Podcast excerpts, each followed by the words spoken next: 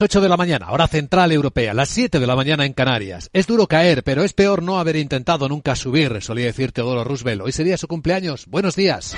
Dicen los futuros que las bolsas de Europa abrirán dentro de una hora con suaves caídas, en torno a las dos décimas, según el futuro del Eurostox, que pierde 9 puntos, está en 3.596, aunque es verdad que el futuro americano viene rebotando, viene subiendo el SP, 6 décimas, 23 puntos en 3.863. Y esto dejando al lado, claro, el desplome de Meta Facebook del 20% del mercado fuera de hora. Empieza a negociarse ahora mismo el futuro del IBEX 35 y lo que estamos viendo es una caída de, a ver, 12 puntos, una entre una y dos décimas en 7.839.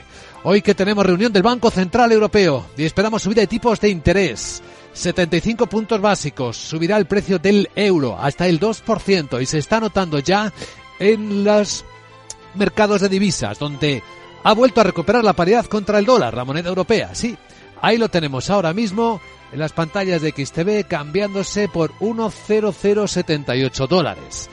Y luego tenemos más datos. En España en una hora los de la encuesta sobre población activa. El gobierno, según la ministra de Economía, Nadia Calviño, sigue siendo optimista y esperanzado. Eh, la economía española lleva un año y medio creando empleo y es un dinamismo que se está manteniendo durante el mes de octubre a pesar de la compleja situación internacional. Luego tenemos mucha actividad eh, en la publicación de resultados empresariales. Los de Credit Suisse eh, están entre los protagonistas con una pérdida de 4.000 millones de dólares en el trimestre que lo obligará a una ampliación de capital por cantidad similar y una reorganización profunda del grupo. Han publicado ya Repsol, hemos eh, adelantado que plantea una reducción de capital y un plan de recompra de acciones, una reducción del 3,6% de su capital, lo que gustará, claro, a los accionistas que lo hacen más valiosa la compañía. Sabadell, que ha duplicado sus resultados en este entorno favorable de subida de tipos de interés, y algunos más que iremos recogiendo en los próximos minutos. Capital, la bolsa y la vida Luis Vicente Muñoz. En tan solo un instante vamos a saludar a la directora de estrategia de JP Morgan Asset Management para España y Portugal, Lucía Gutiérrez Mellado, para ver qué lectura están haciendo los mercados de todo esto que contamos.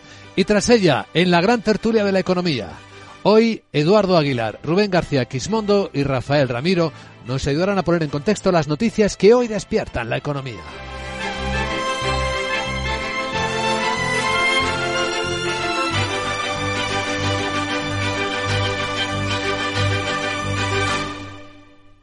Capex.com les ofrece este espacio. Y con el pronóstico que acaba de publicar la Agencia Internacional de la Energía, que prevé que seguirán usándose, que seguiremos usando los combustibles fósiles, incluso hasta que el pico se vea no antes de 2025.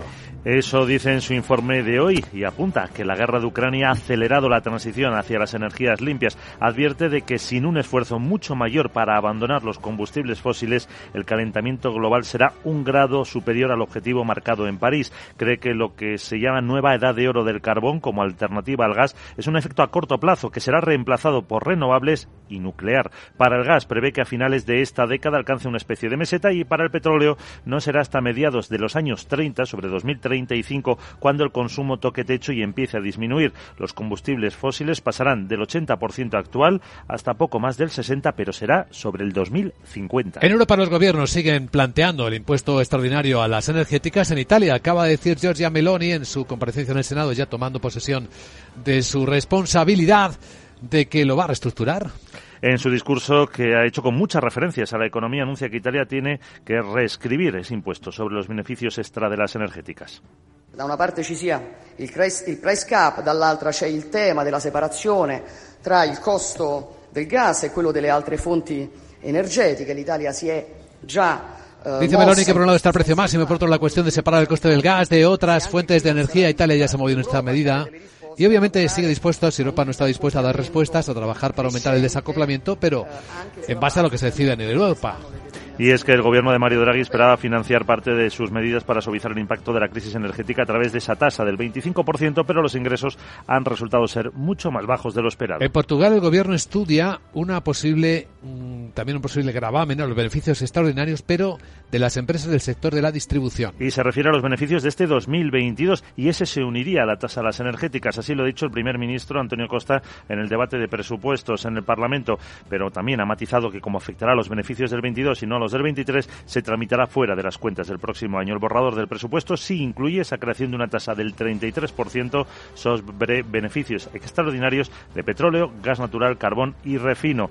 Costa cree que la subida de tipos no ayuda a resolver la crisis de la inflación en Europa, sino a aumentar el riesgo de recesión. Y en España, una vez votadas las enmiendas a la totalidad de los presupuestos, a ver qué vienen las enmiendas.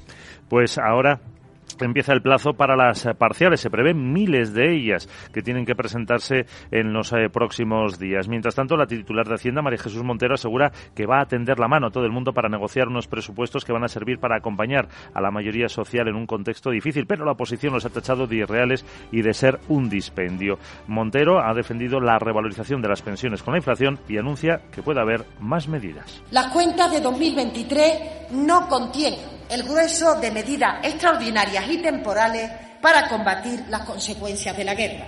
A medida que nos acerquemos al final del decreto ley actualmente en vigor, es decir, por el mes de noviembre, se irán concretando aquellas que tienen que, que, permanecer, que serán las más eficaces y las que vayan focalizadas a los colectivos más vulnerables. La portavoz del PP en el Congreso, Cuca Gamarra, reclama la devolución de las cuentas que, en su opinión, han quedado invalidadas antes de entrar en vigor porque se basan en unas previsiones macroeconómicas que no se ajustan a la realidad. ¿Qué más nos traes en la agenda de este jueves? Hola de nuevo, Sarabot.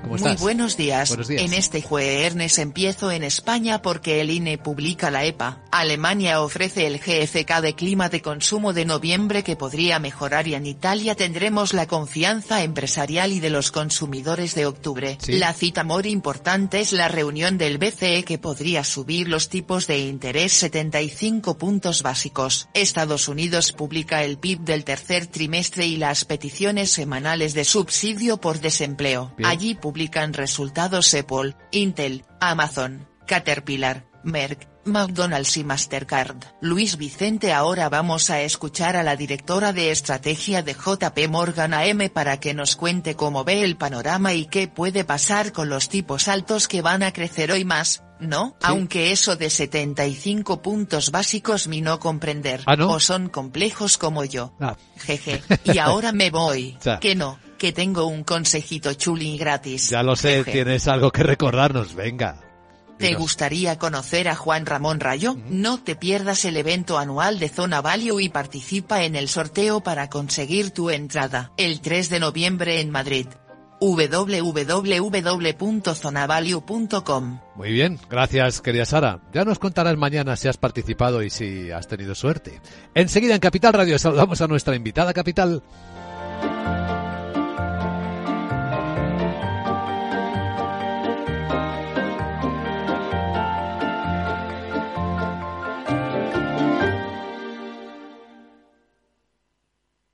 Capex.com les ha ofrecido este espacio.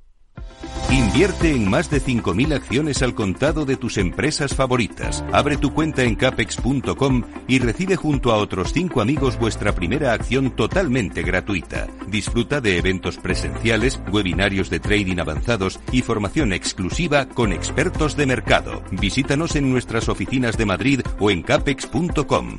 Capex.com, tu nuevo broker de confianza.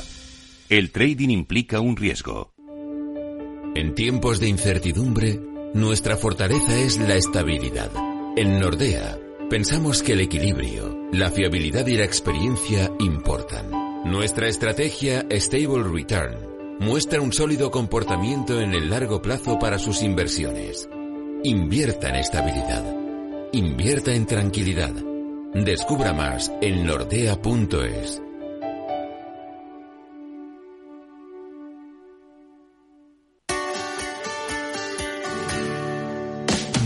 Humanos en la Oficina, el programa más divertido y de mayor influencia en el mundo de las organizaciones, con el presentador de mayor audiencia en el mundo del capital humano y speaker internacional Miguel Ángel Pérez Laguna. Todos los viernes a la una de la tarde en Capital Radio.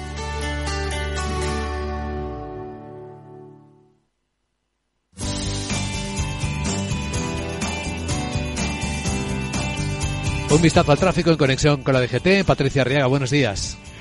Muy buenos días, Luis Vicente. Pues a esta hora pendientes de varios accidentes que dificultan el tráfico, especialmente en Barcelona, en la entrada en la B23 a su paso por Molins de Rey, 8 kilómetros de retención. Otro alcance dificulta la AP7 en Mollet del Vallés en sentido Tarragona. En Jaén, también pendientes de dos accidentes en la A4, uno en Santa Elena y otro en la Carolina, todo en sentido Córdoba. Y además hasta ahora muy densa la entrada a Madrid, especialmente en la A1 a la altura del Bellón, la A3 en Rivas y Vallecas, A4 Pinto y A5 en Alcorcón, también en la A6 en Aravaca. Intensa además la entrada a Valencia, en la CV35 en San Antonio de Benajever, la entrada a Sevilla en la A49 a su paso por Camas y en Santa Cruz de Tenerife muy complicada la TF5 en Acentejo y Tacoronte en sentido San Cristóbal de la Laguna.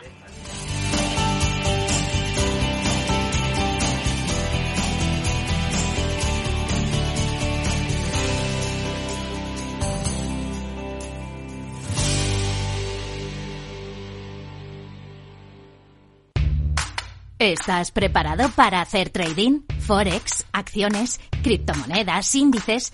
En IGE te ofrecemos más de 17.000 mercados en los que operar desde tu app móvil o a través de nuestra web. Ábrete cuenta en IG.com y sácale el máximo rendimiento a tus inversiones. Todas las operaciones conllevan riesgo. Vida más sana es posible. ¿Culpa? Fuera. Más madres que dediquen tiempo a cuidarse. Azúcar? Fuera. Saboreemos la vida. Ser activistas es nuestra mejor forma de ser. Ahora tu seguro de salud con un 36% de descuento. Infórmate en el 974 88 0071 o en dkv.es barra activistas. DKV.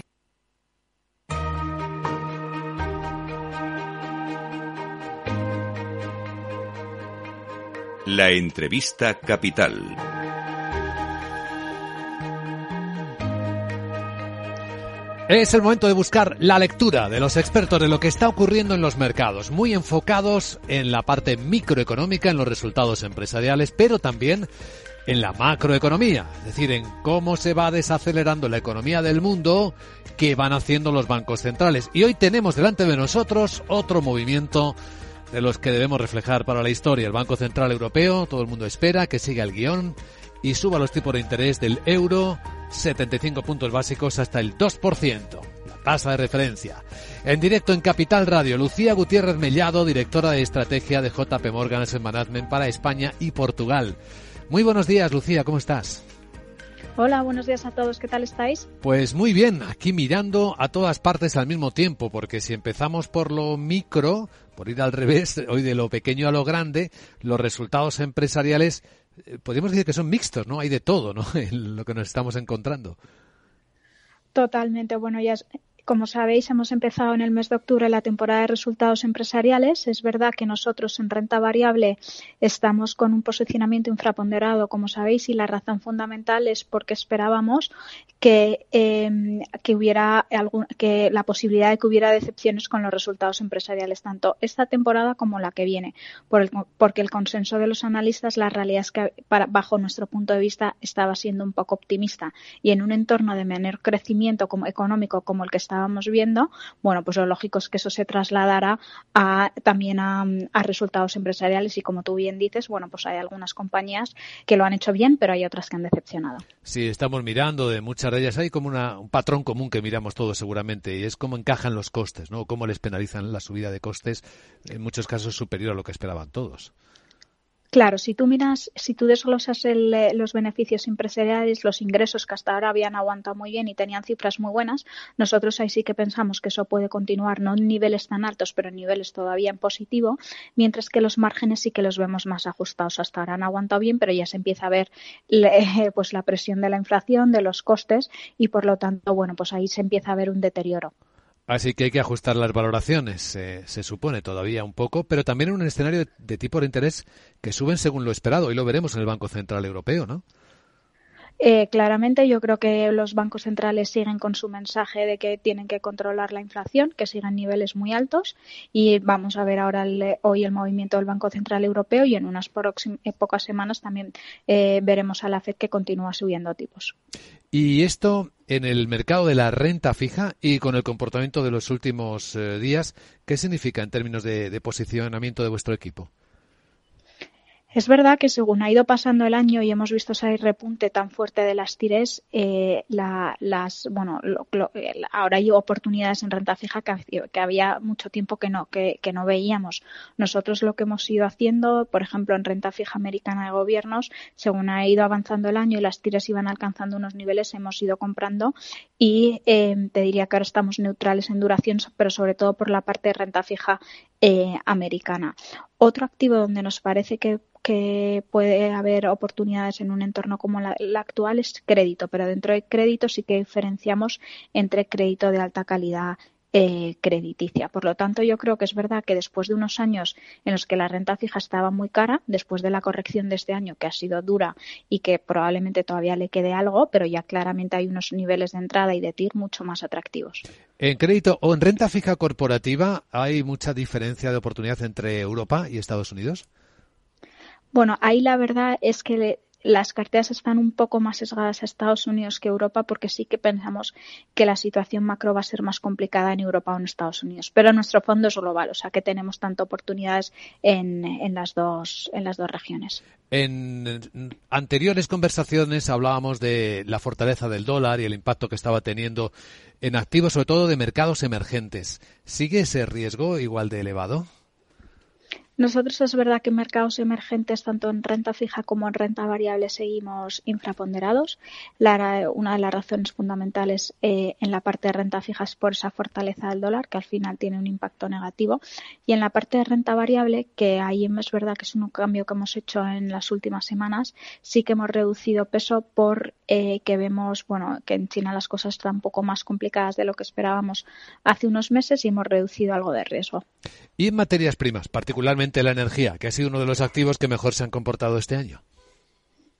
Vamos a ver, con materias primas nosotros lo que tenemos es una visión más estructural de, largo plazo, ¿vale? Es verdad que este año en el corto plazo lo han hecho fenomenal y energía, claramente este año si has tenido energía y dólar, pues has conseguido salvar la, rentabilidad de tu cartera porque el resto de activos está, negativo. Y nosotros sí que pensamos que materias primas tiene sentido tenerlo en cartera, además te protege frente a la inflación, pero es verdad que si vemos un crecimiento más lento del que se espera, ahí sí que podríamos deber algo de corrección porque toda la parte de metales básicos está muy relacionada con la recuperación económica. Pero con el medio y largo plazo, en, un mundo al que vamos, a un mundo tecnológico, a un mundo de transición energética donde se necesitan las materias primas, claramente yo creo que van a jugar un papel importante. Eh, traduciéndolo al lenguaje de fondos de inversión, Lucía, en este escenario del que hablamos, ¿cuáles pueden ser eh, los fondos que exploten mejor este potencial valor? Bueno, pues yo creo que como después de unos años muy complicados nos toca volver a hablar de renta fija y en renta fija pensamos que hay que tener un enfoque flexible. Eh, nosotros ahí tenemos distintos perfiles. El más defensivo sería el Global Strategic Bond, que es, al gestor se le da total flexibilidad teniendo en cuenta un objetivo de volatilidad para invertir en los distintos activos de renta fija según eh, y es un fondo que ha aguantado eh, bastante bien las caídas frente a lo que han hecho los índices de renta fija y nos parece que puede tener sentido para, para un entorno como actual. Muy bien, Lucía Gutiérrez Mellado, directora de estrategia de JP Morgan Asset Management para España y Portugal. Gracias por compartir esta visión en Capital Radio y buen día. Gracias a vosotros.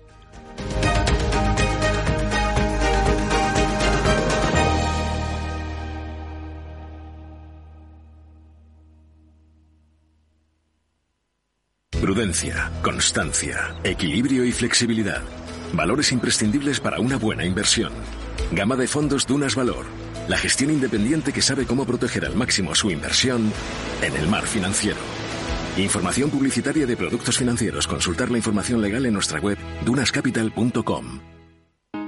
Si te da por cambiar de banco, Santander te lo pone fácil. Hacerte cliente es tan sencillo y rápido que lo puedes hacer estés donde estés, que para algo es una cuenta online. Y además, te llevas 150 euros si traes tu nómina antes del 2 de diciembre. Consulta condiciones en bancosantander.es. Santander, por ti, los primeros. Pa, pa, para, pa. Dos cositas. La primera, ahora que necesito ahorrar más que nunca me has vuelto a subir el precio del seguro. La segunda, yo me voy a la mutua. Vente a la mutua con cualquiera de tus seguros y te bajamos su precio, sea cual sea. Llama al 91 555 5555. 91 555 5555. Por esta y muchas cosas más, vente a la mutua. Condiciones en mutua.es. ¿Es de los que busca oportunidades en todas partes? Únase a más de 300.000 inversores de todo el mundo comprometidos con su trading. Con CMC Markets obtendrá una experiencia de trading mejorada con una plataforma de nivel institucional varias veces premiada con más de 12.000 activos a su alcance. Opere con el mejor. Pruébelo sin compromiso con una cuenta demo. Entre en cmcmarkets.es o llame al 911 140 700. CMC Markets, su broker online de confianza. Los CFD son instrumentos complejos y están asociados a un riesgo elevado de perder dinero rápidamente debido al apalancamiento. El 78% de las cuentas de inversores minoristas pierden dinero en la comercialización con CFDs con este proveedor. Debe considerar si comprende el funcionamiento de los CFDs y si puede permitirse asumir un riesgo elevado de perder su dinero.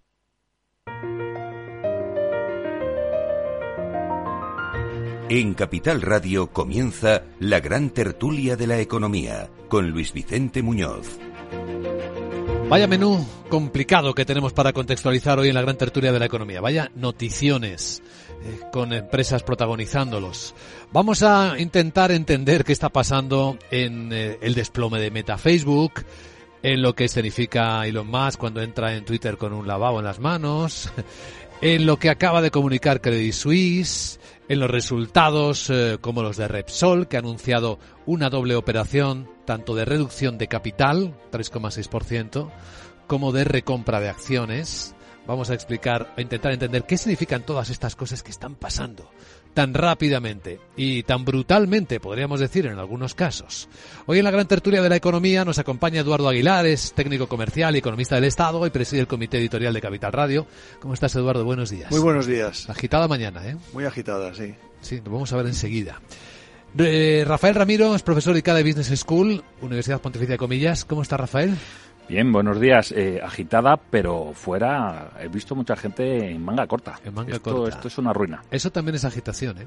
Sí, sí, debe ser por eso, debe tener calor, tanta agitación. Rubén García Quismondo, socio director de Cuaval Abogados y Economistas. ¿Cómo está Rubén? Buenos días. Pues bien, bien, pero ayer llovía, ¿eh? Ayer llovía, que quede claro, lo digo porque hoy nos toca calor, ayer llueve, el mundo está un poco alocado en todos los sentidos, los mercados, el clima, estamos un poco variables. Y si nos queda tiempo hablamos de lo que quiere el gobierno. Bueno, la vicepresidenta Yolanda Díaz, del despido, ¿cómo lo llamado? Restaurativo. Y eso es esto que se ha inventado, ¿no? Hay que el indemnización según quien seas, ¿no? Según eh, bueno, lo vemos después.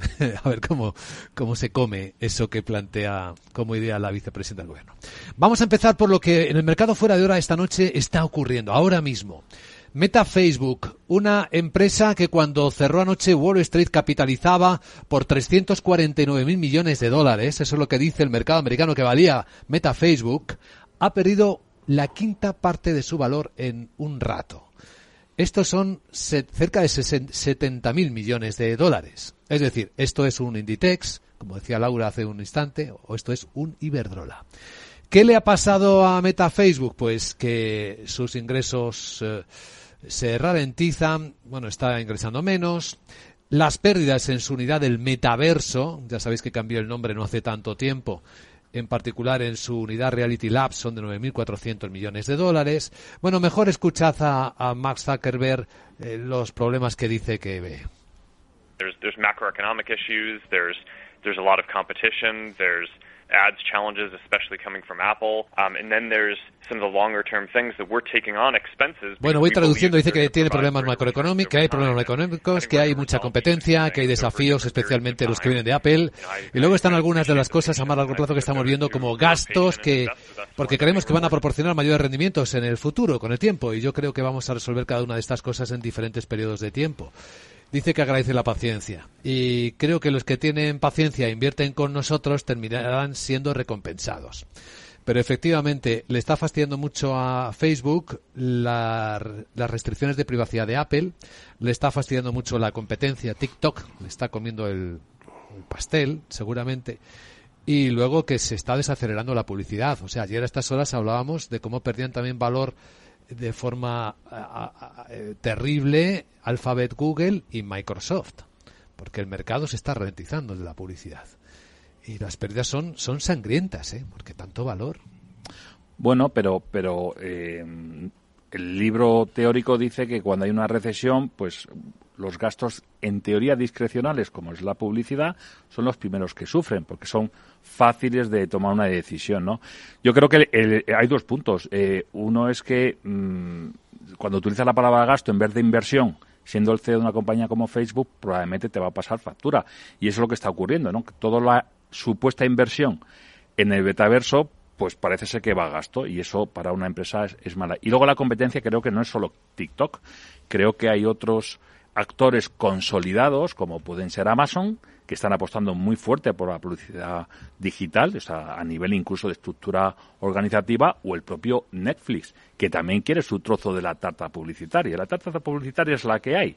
Entonces, si tienes más, más competidores, pues lo que tiene que hacer o lo que va a hacer Google y Facebook, que siempre han sido los que se lo han repartido, básicamente más de la mitad de la publicidad digital, se lo han repartido entre esos dos en los últimos diez años, ¿no? Pero yo creo que claramente las tendencias a futuro no son positivas para Meta. Eduardo. Sí, a mí me llama la atención que lo que mide la marcha de la compañía en este momento parece ser que es la valoración la evaluación bursátil, ¿no?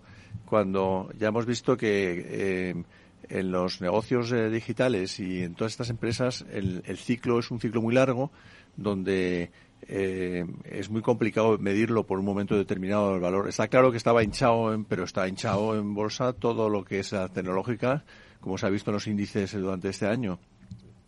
Eh, y que en cambio él no se refiere para nada a lo que son resultados concretos. Bueno, se refiere de pasada al final un poco en el tema de los gastos, ¿no?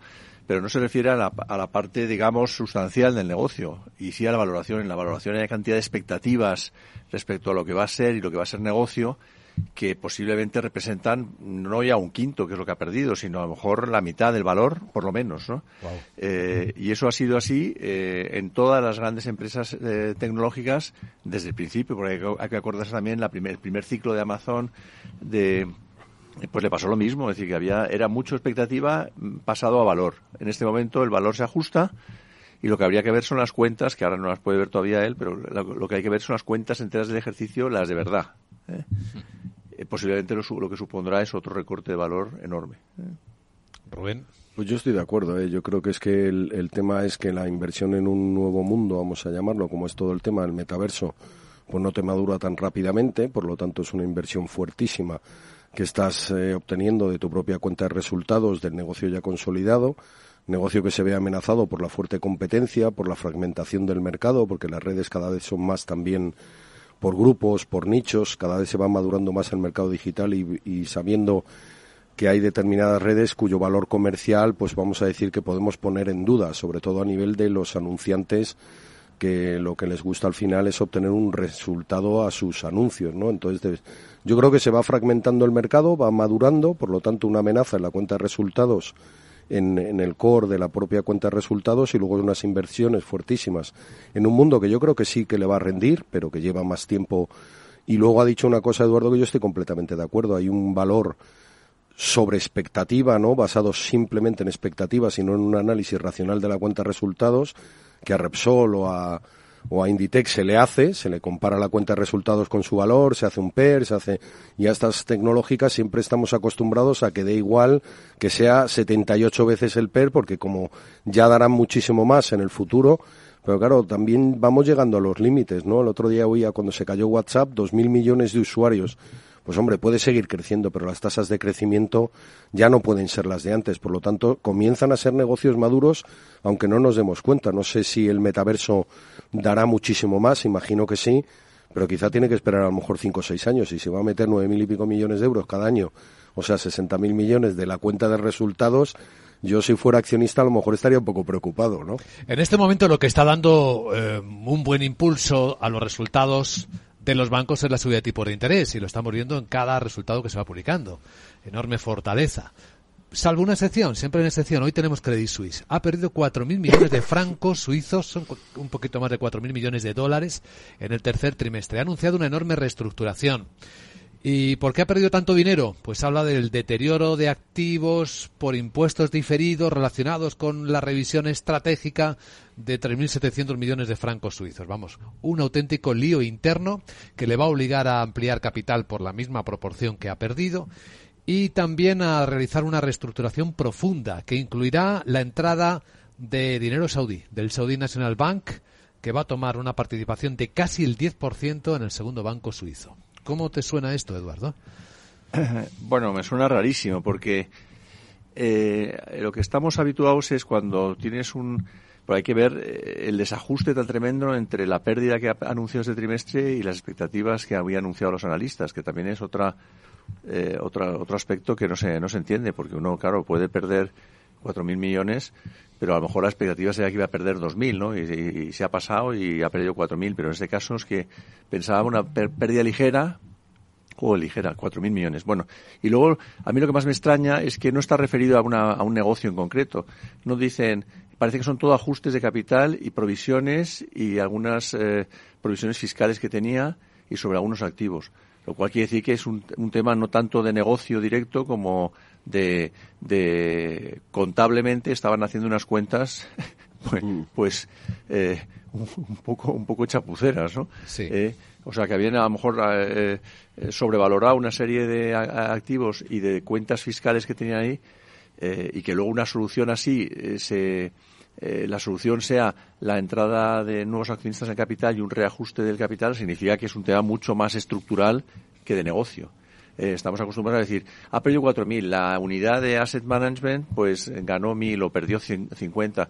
Y entonces ahí puedes ver un poco si es un, si es un efecto de la actual coyuntura sobre un negocio concreto, pero si es sobre la estructura de capital, quiere decir que hay mucho más de fondo que de negocio. El banco reconoce que le han salido muchos depósitos, le han ido muchos clientes, le han, se han reducido bastante los activos bajo gestión. Y entre las cosas que va a hacer es eh, vender su negocio de productos titulizados a un grupo inversor de Apollo Global Management y a Pinco. Parece que eso está a punto de cerrarse. ¿No?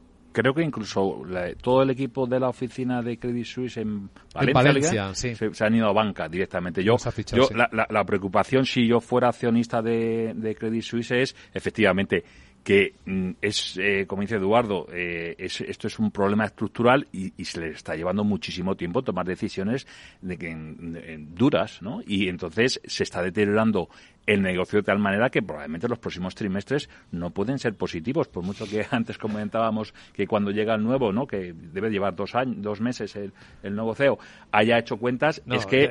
Ya, se irá hoy. Hoy no, o sea, el, negocio está deteriorado desde hace ya casi un año que se está hablando mucho de los problemas de Credit Suisse y entonces probablemente eh, eh, lo que venga en los próximos trimestres es eh, todavía peor de lo que probablemente se espere. Hay un 5% de recorte de plantilla anunciado ya, 2.700 empleados. Sí, pero yo estoy de acuerdo con lo que hemos comentado. A mí me da la impresión de que eso es un problema estructural, mucho más serio.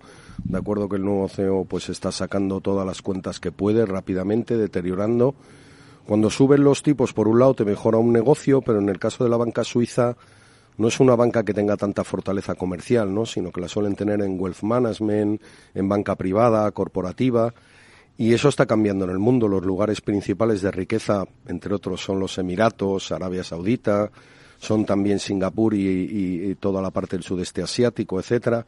Entonces ahí tiene un cambio fundamental. Europa pierde un poco de importancia en un banco que siempre se ha basado fundamentalmente en Europa. Gana siempre Estados Unidos, que sigue manteniendo su fortaleza. Ganan Emiratos, Arabia, por eso a lo mejor el, el tema de que entre un accionista de esa zona no es tan descabellado y por otro lado porque necesita dinero y es un problema estructural, pero también se le deteriora la cartera, quiere decir que la subida de tipos, si yo tengo por ejemplo tipos de renta fija al 0,5% y los tipos ya están al 3, inmediatamente nominalmente cotizarán al 93% de su valor, con lo cual tengo ahí un deterioro por subida de tipos en una banca que es particularmente fijada en la gestión de activos de personas con un capital muy importante, ¿no? Entonces hay una mezcla ahí, pero no da la impresión de que sea algo coyuntural, consecuencia solo de la subida de tipos, sino que es algo estructural que voy arrastrando y que la nueva dirección a lo mejor pues pretende ajustarlo de una manera muy muy dura e intentar eh, y bueno, yo creo que a veces en esos bancos tanto la plantilla, teniendo en cuenta la escasez de capital humano que tenemos hoy en día en la economía y la, la calidad de, del personal que necesitas para ese tipo de banca, eh, yo no me lo tomaría casi ni como una buena noticia, casi, ¿eh? no, no estoy tan seguro. Bueno, y decidme, eh, si que fueres consejeros de Repsol, ¿por qué, eh, ¿cuál es el porqué de adoptar estas dos medidas? Dos, dos decisiones importantes para, para la compañía un programa de recompra de acciones y un programa de reducción de capital. Se va a reducir el 3,6% del capital y el programa de recompra de acciones alcanzará el 2,6% del capital social. ¿Por qué una compañía hace esto? Bueno, yo yo creo que en este caso hay que acordarse que Repsol ha, ha desinvertido parte de los activos que tenía en algunos negocios, sobre todo en, en Alta, y por lo tanto es una manera de remunerar adicionalmente a un accionista que ha sido fiel y que ha mantenido a la compañía durante unos años de tránsito muy importantes. Esto sería una, eh, otra fórmula de no del dividendo, sino de aumentar el valor de la compañía, ¿no? Eh, eh indirectamente de las acciones restantes, eh, una vez que ha reducido el capital, y por lo tanto de remunerar de alguna manera pues el accionista que está haciendo, o sea, es devolver al accionista en valor en valor parte del capital que invirtió en su momento. Esa es una teoría, ¿no? a lo mejor detrás hay más cosas, pero esa sería la teoría más evidente, ¿no? Claro, yo no, sé si tendrá, efectivamente, como comentabais, el hecho de que se quiera diversificar en otros sectores y de alguna manera estén haciendo una estructura de capital que le permita cumplir ciertos ratios. El resto a mí se me escapa, no, no, bueno, yo, entiendo por qué. Yo creo que es en parte lo que dice Eduardo, ¿no? Al reducir el capital aumentar la rentabilidad del restante, del que te queda, ¿no? Respecto al beneficio. También es cierto que yo creo que Repsol tiene que cambiar de negocio porque el negocio del petróleo y, de este tipo de energías, bueno, ahora estamos en una coyuntura muy, muy particular, pero si uno lo mira de aquí a cinco o siete años, probablemente te tienes que diversificar de una manera muy fuerte. Ya lo está haciendo y tiene que continuar con esa política de diversificación, algo así como lo que hizo Iberdrola hace diez años, ¿no? Que ahora le está rentando mucho al ser la empresa mundial asociada a las energías verdes, ¿no? Entonces tienes que cambiar un poco tu forma, tu core business, porque no te puedes basar solo en hidrocarburos, tienes una expectativa fenomenal y es que vas a ganar dinero este año muchísimo, el año que viene por la subida del petróleo, del gas y de todos los hidrocarburos, pero que no puedes esperar que en 2024, por decir una cifra, o, o 25 en principio permanezca. Por lo tanto, tienes que ir cambiando y tienes que también, yo creo que lo ha dicho Eduardo, mm, acordarte de tu accionista fiel que hace dos o tres años estaba en una empresa que perdía valor, que capitalizaba muy mal y que tenía un dividendo, bueno, que no estaba mal, si lo habías comprado a un valor bajo, pero que no dejaba de ser una empresa muy basada en un negocio que se asociaba como antiguo, contaminación, eh, cambio climático, etcétera. Es que tienen un problema ahí muy muy importante este tipo de compañías, sin exagerarlo, que tienen que hacer una transición equilibrada, además, ¿no? Que no es nada fácil. Bueno, como estamos súper serios y rigurosos en la gran tertulia de la economía, si os parece, vamos a, a llamábamos a velocidad de vértigo, ¿eh? Un poco de humor económico, porque me vais a interpretar la escenita que ha protagonizado Elon Musk entrando en la sede de Twitter con un lavabo en la mano. Si quieren verlo nuestros oyentes, lo tuiteado. Y con las posibles interpretaciones. Y también vamos a, a comentar esto del despido restaurativo del que habla la ministra Yolanda Díaz.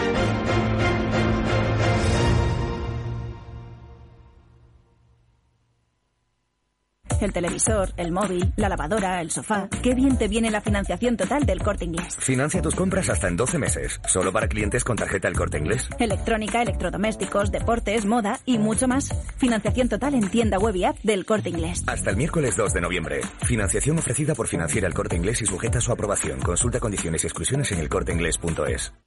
Bontobel Asset Management. Calidad suiza con el objetivo de obtener rendimientos superiores a largo plazo. En Bontobel Asset Management siempre estamos a la vanguardia de las inversiones activas en bonos y acciones. Para más información, entre en nuestra página web bontobel.com barra M. Bontobel Asset Management, su especialista global en fondos de inversión. Número uno mundial en el ranking ESG de compañías eléctricas. Marca mejor valorada del sector. Primera opción del consumidor a la hora de contratar electricidad. Y ahora, ahora en Hola Luz, lideramos una revolución para transformar 10 millones de tejados en energía 100% verde para el mundo. Es la revolución de los tejados. Hola Luz. Estás escuchando la gran tertulia de la economía. Os adelanto cómo vienen las bolsas este jueves. Viene una apertura suavemente bajista, tres décimas baja el futuro del Eurostox. El del IBEX menos, una décima, entre una y dos, en 7.839. Y el americano, dejando a un lado lo de Meta Facebook que comentábamos, viene rebotando cuatro décimas el SP, son 13 puntos de subida en 3.854 según veo en las pantallas de XTV. Si inviertes en bolsa, esto te interesa. XTB tiene la mejor tarifa del mercado para comprar y vender acciones y ETFs. No pagues comisiones hasta 100.000 euros al mes. Si inviertes en bolsa o quieres empezar, más sencillo imposible. Entras en xtb.com, abres una cuenta online y en menos de 5 minutos compra y vende acciones sin comisiones. Además, te atendemos 24 horas al día. ¿A qué esperas? Más de 500.000 clientes ya confían en xtb.com. Un broker, muchas posibilidades. xtb.com. A partir de 100.000 euros al mes, la comisión es del 0,2% mínimo 10 euros. Invertir implica riesgos.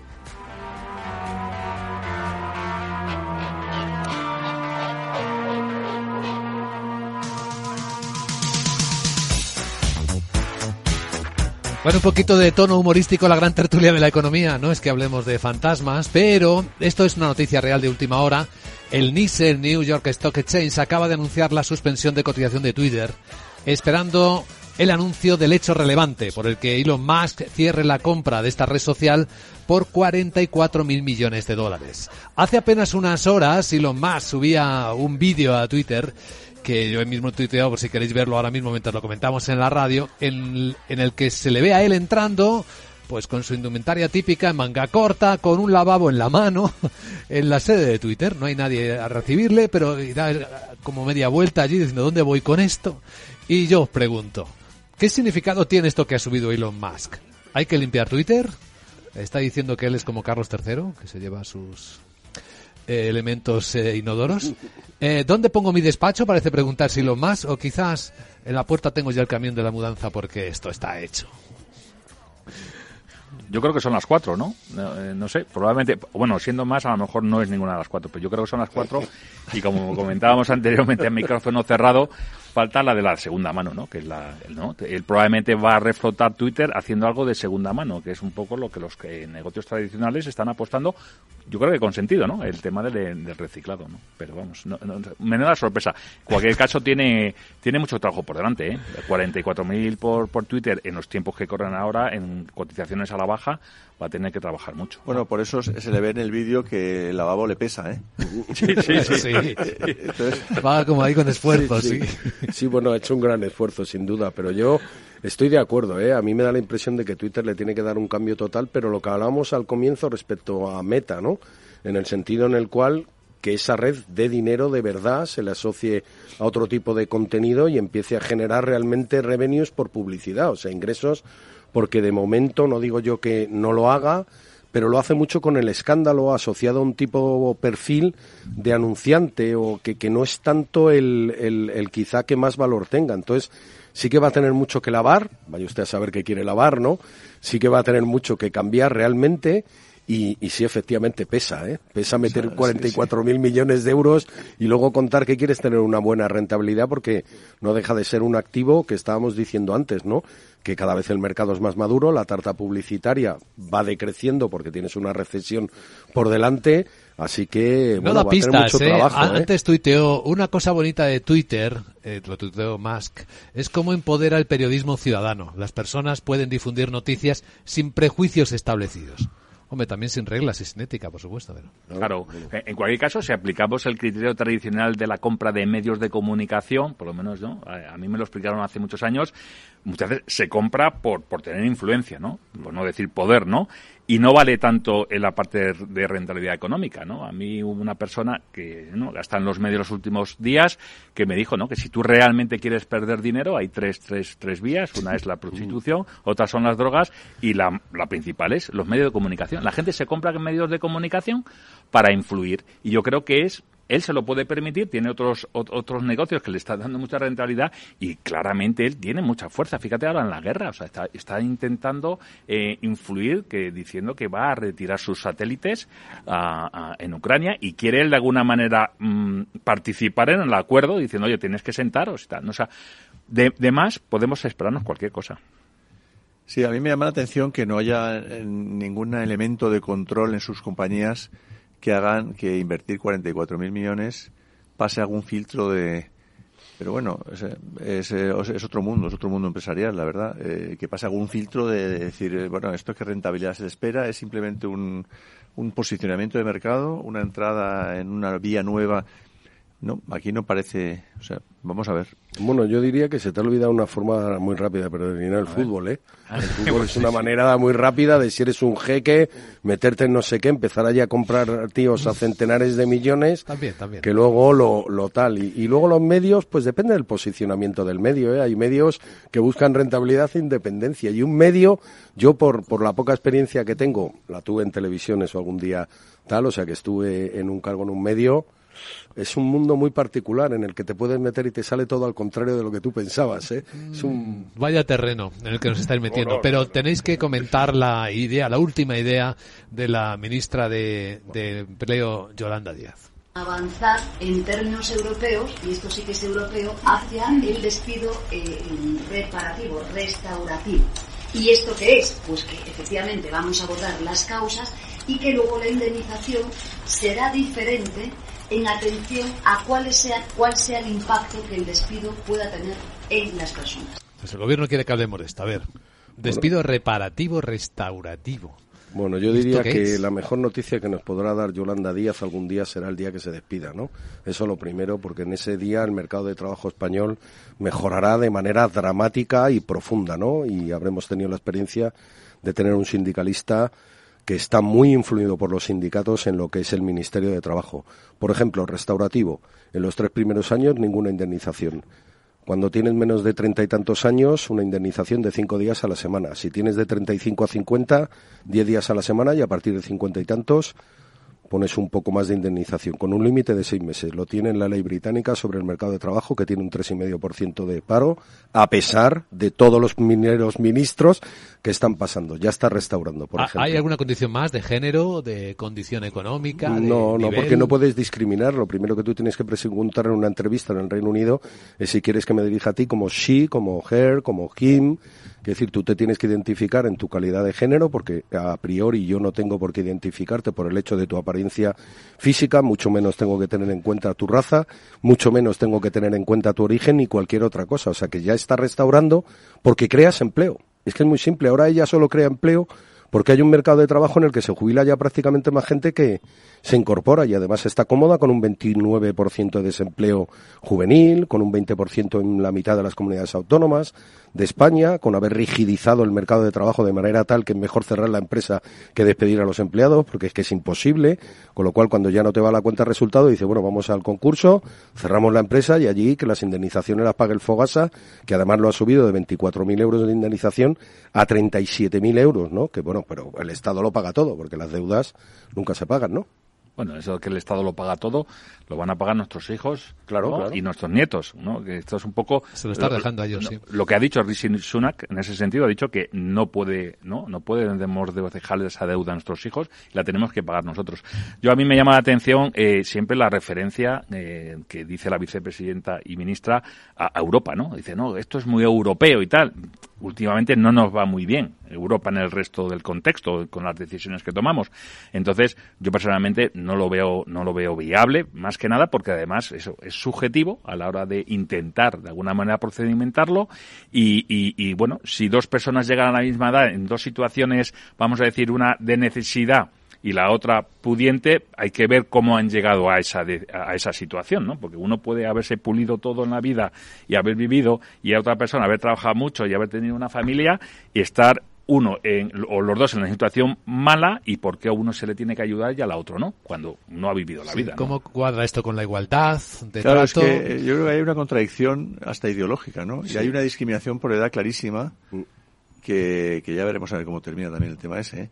Bueno, en fin, no sé, no, no, me cuadra nada con la ideología de esta señora que la verdad tiene unas ocurrencias que son espectaculares. ¿eh? Pero bueno, yo creo que aquí alguna vez eh, nos dijeron que había estudiado Derecho y que se dedicó al ejercer el, el mundo del derecho laboral, eh, bueno, pues contado con el sindicato al que pertenecía su padre, etcétera y bueno, no debió de ejercerlo mucho tiempo, debió de ejercerlo a un nivel tal que nunca terminó de entender bien las leyes laborales, que tienen que ser muy objetivas, no tener en cuenta a las propias personas para no discriminar, lo habéis dicho, pero bueno, que lo que yo le he propuesto no tiene en cuenta ningún tipo de nada, ¿eh? es simplemente los primeros tres años para que haya todo el mundo quiera crear trabajo y contratarte, no hay indemnización. Luego vas en función de simplemente edad y antigüedad y le pones un límite, eso hace el mercado muy flexible cuesta muy poco entrar y cuesta muy poco salir y ya está. Pero es muy europeo tener una tasa de paro muy baja, empezando por Portugal, 5-6%, Francia, 6-7%, Reino Unido, 4%, Alemania, 4%, Holanda, 3,5%, Italia, 7%. Eso es muy europeo. A ver si lo consigue, porque lleva cuatro años ya prácticamente y no lo ha conseguido. En unos minutos la encuesta de población activa nos dirá cómo se comportó el empleo en el eh, tercer trimestre del año, ¿no? Hombre, mal no está, ¿no? Te pilla el mitad del verano, seguro que buenos datos no te va a dar. No, no deberían ser malos. La gran tertulia de la economía, con Rubén García Quismondo, con Rafael Ramiro, con Eduardo Aguilar. Gracias y buen día. Buen día, muchas buen día.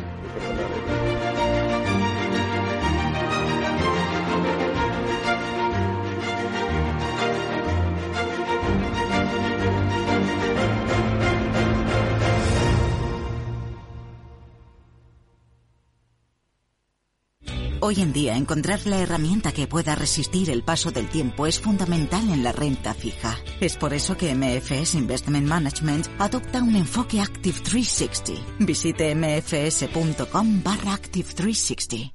Conoce Cuchabank, el banco que firma la mitad de sus hipotecas por recomendación de sus clientes. Consúltanos directamente. Cuchabank, tu nuevo banco. Más info en cuchabank.es. ¿Te interesa la bolsa? Invierte en acciones y fondos cotizados sin comisiones hasta 100.000 euros al mes. ¿Has oído bien? Sin comisiones. Más de 550.000 clientes ya confían en XTB. Abre tu cuenta totalmente online. Un broker, muchas posibilidades. xtb.com. A partir de 100.000 euros al mes, comisión del 0,2%, mínimo 10 euros. Invertir implica riesgos. Miras